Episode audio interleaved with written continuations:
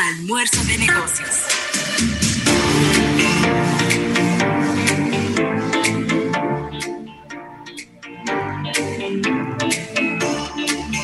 Bueno, y aquí estamos ya de regreso en este programa Almuerzo de Negocios, en la sección más esperada, en este jueves, que ni es de TVT, ni tiene que ver con nada de San Giving. Jueves de Mercado Primario con Eriden Estrella. Príncipe, ¿cómo estás? Buenas tardes. Óyeme, la verdad que eh, extraordinariamente bien. Eh, espero que no se escuche tanto eh, los ruidos de una construcción de una torre que tengo al lado de mi casa. Muchacho, esta, esta, semana ha sido intensa con la construcción. Sí, esta semana ha sido de, de taladro y de construcción. Y de martillo. No, no, no, no, no, no, no, no, no, no, no, pero es una cosa increíble, o sea, pero nada, ese, ese es el progreso capitalista. Eh, ay, ay, ay. No se oye mucho, ¿no? ¿verdad? No, no, no, no, no hemos oído nada hasta ahora. No hemos escuchado nada todavía. Eh, mira, bien. Lo que Eh, pasa es que están, está- están escuchando la sección, están en un, en un alto ahora mismo. Muchos de los trabajadores.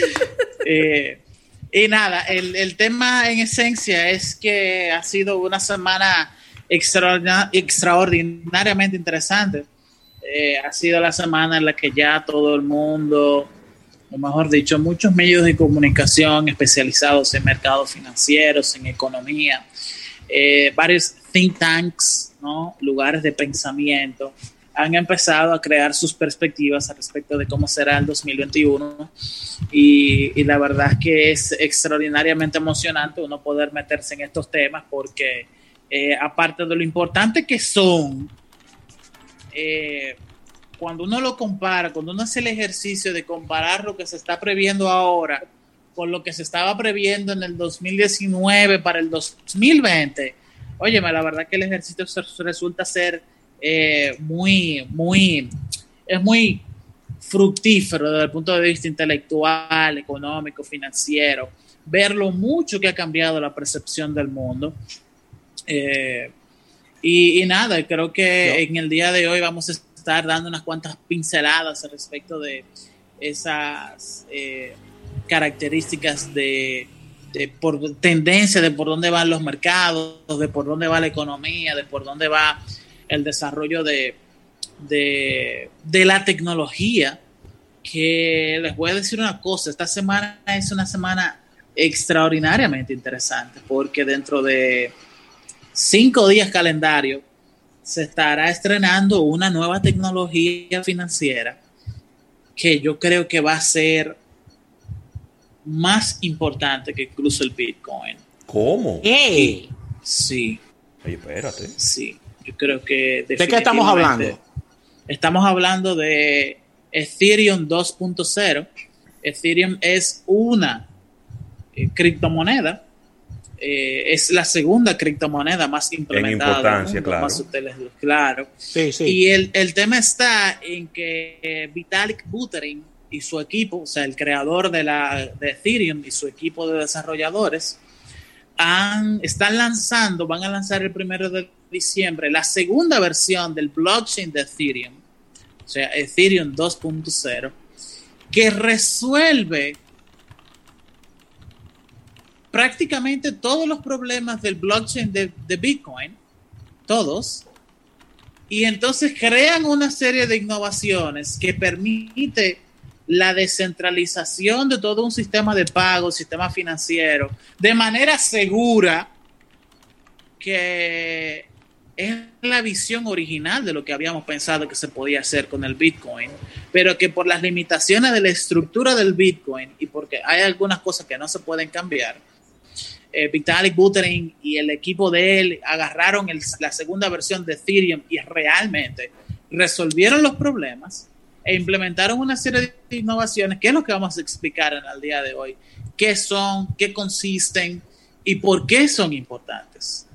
Sobre todo, o sea, vamos a salir el día de hoy entendiendo cuáles son las limitaciones de Bitcoin Sí. y qué innovaciones tiene Ethereum ahora que realmente resuelven el problema y hacen que la tecnología sea más escalable, que la tecnología no sea tan cara de implementar, eh, no sea tan costosa en las transacciones. Sí. Y de nuevo, el anonimato cobra un rol fundamental dentro de todo el ecosistema nuevo a implementar. Antes de entrar con todo esto, hay, hay una pregunta que inclusive era, era una pequeña discusión que teníamos Ravelo y yo en, en, todo esto que ha venido ocurriendo en esta última semana y en estos últimos dos meses con la marca Tesla. Ajá. Y Tesla lo, lo, podemos ver desde dos puntos de vista, lo que ha venido ocurriendo con la compañía y lo, eh, y lo que ha venido ocurriendo con la fortuna de Elon Musk.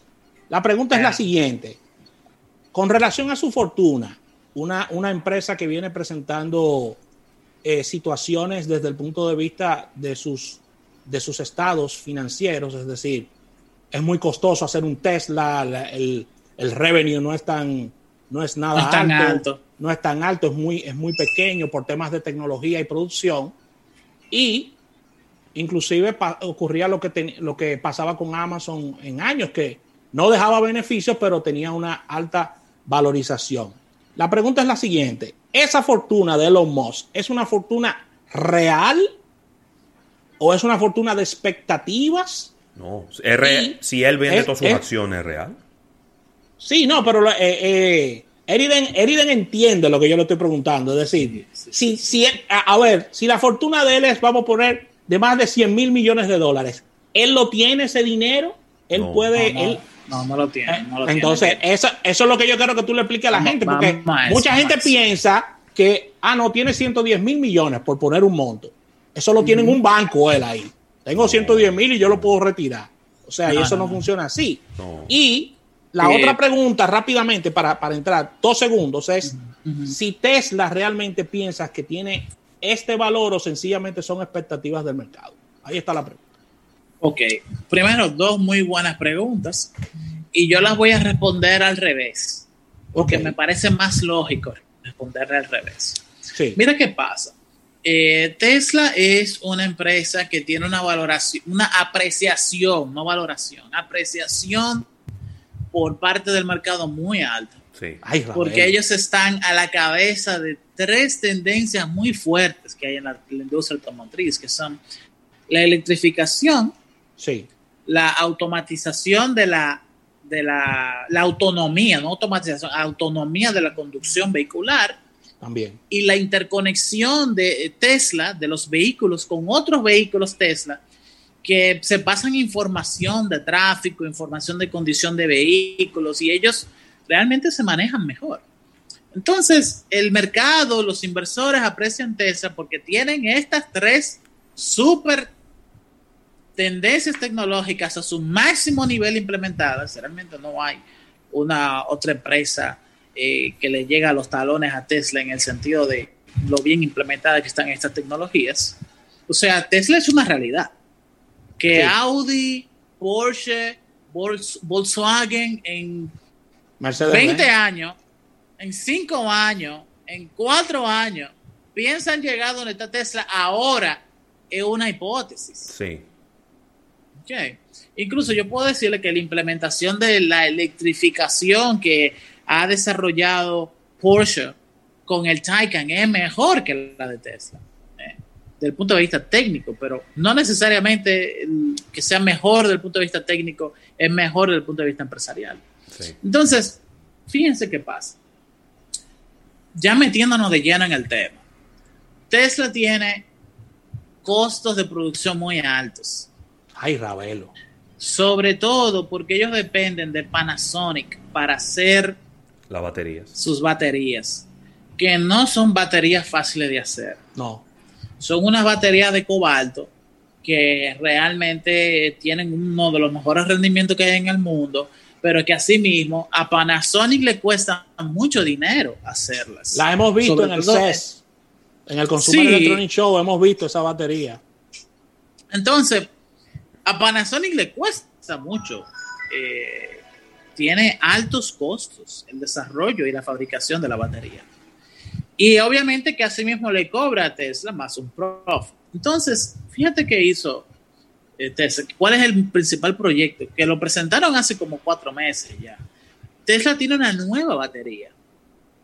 Es una nueva batería, es una nueva generación que es cinco veces más densa en poder que la versión anterior, pero que el feature principal de esta nueva batería es que la van a fabricar ellos mismos en su Gigafactory. Sí. Eh, eso reduce los costos de producción de la batería en prácticamente un 90%, eh, porque entonces es una nueva batería, es más densa de, energéticamente hablando.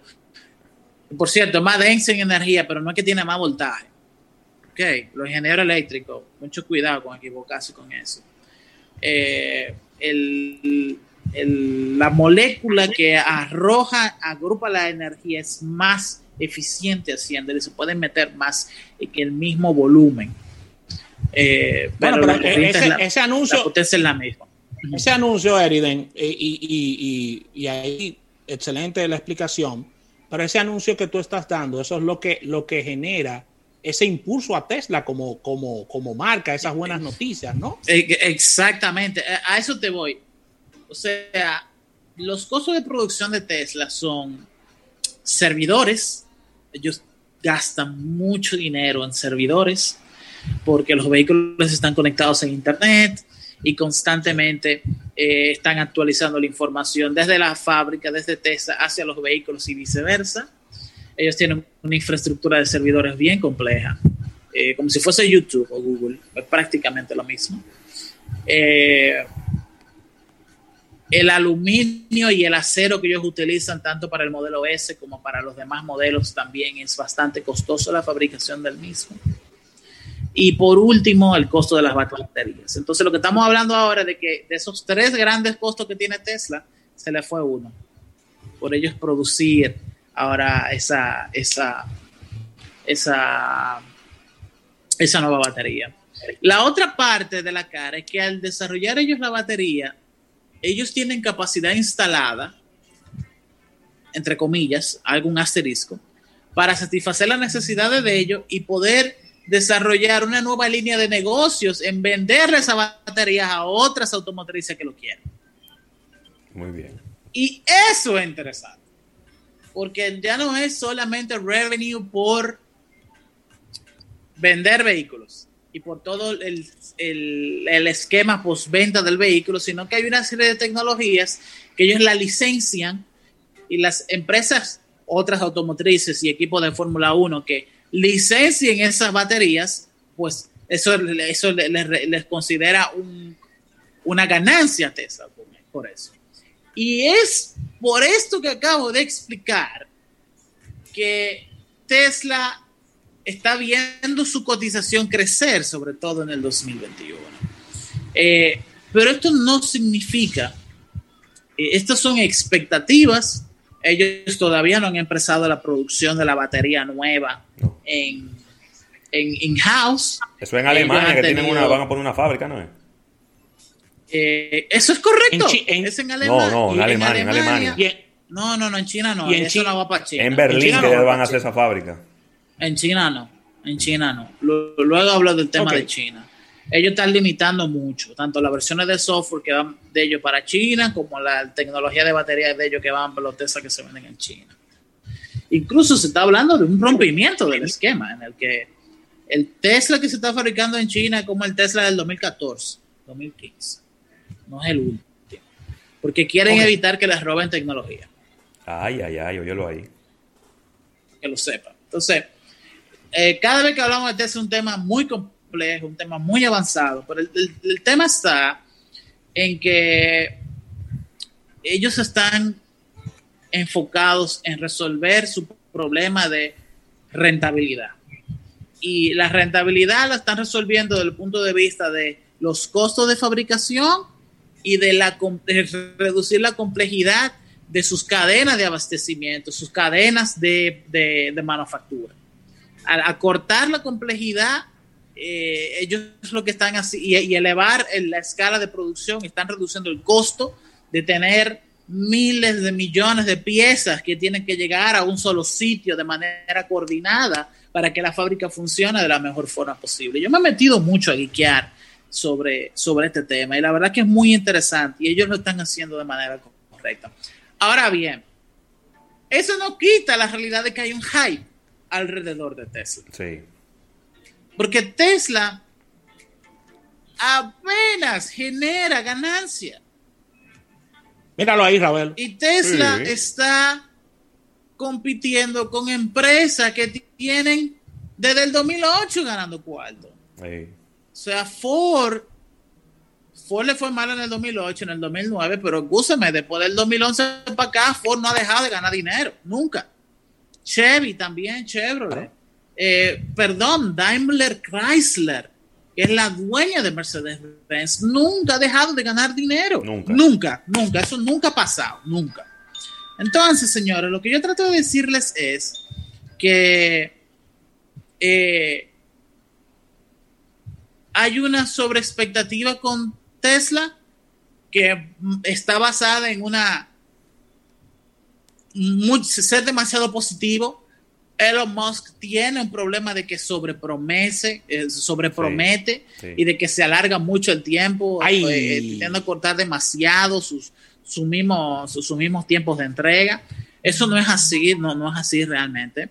El tipo tiene problemas con entregar a tiempo, pero definitivamente que los fundamentos de investigación y desarrollo de la empresa están bien, eh, los costos están bien administrados y yo te diría algo. Yo preferiría invertir en Ford, que siempre ha ganado cuarto, en Daimler, en, en el grupo Volkswagen. Mira, ¿tú sabes quién la está yendo bien? A la gente de FCA. Eh, la Fiat gente de... Exacto. Fiat Chrysler. Automobility. Fiat Chrysler Automobility. Eh, Nissan es la única que está teniendo problemas. Nissan y Renault. Situaciones importantes. Correcto. Sí. Entonces, nada, en eso quiero resumirlo. La fortuna de Elon Musk es eh, una especulación porque es basada en cuál es la cantidad de acciones que tiene Elon sobre Tesla. Y yo les voy a decir algo. Si algo tiene un valor de 100 y ustedes compran una sola cosa de 100, es verdad que ese, lo voy a platanar, un saco de arroz, un saco de arroz vale 100 pesos, hipotéticamente. Ok, si tú compras uno son 100 pesos. Por excúsame, si tú compras 10, no es verdad que son 100 pesos. Vamos a estar claros con eso. Si inmediatamente tú compras 10 sacos de arroz, aunque sean 5 pesos, tienen que bajarte esos sacos de arroz. Entonces, si Elon va a vender la totalidad de sus acciones en Tesla, no es verdad que la va a vender al precio de mercado que aparece en Tesla. Entonces, eh, te da una idea de por dónde anda su fortuna potencial, pero no es necesariamente todo. Ok. Ahí está Elon Musk llamando a Eriden Estrella. Bueno, pero Sí, que aguante que coja su funda. Que coja su funda. organización. Que coja su funda. Déjenme. Yo creo que he respondido a las dos preguntas. Y, y Sí, claro que sí. ustedes, ustedes creen si, si hacemos un pequeño break para seguir con otros temas. Perfecto, nos queda Bien. un break colgado Vamos- todavía, así que vamos a un break hacerlo. comercial. Sí, sí, sí, falta un break. Vamos a un break comercial y cuando regresemos venimos con Eriden Estrella.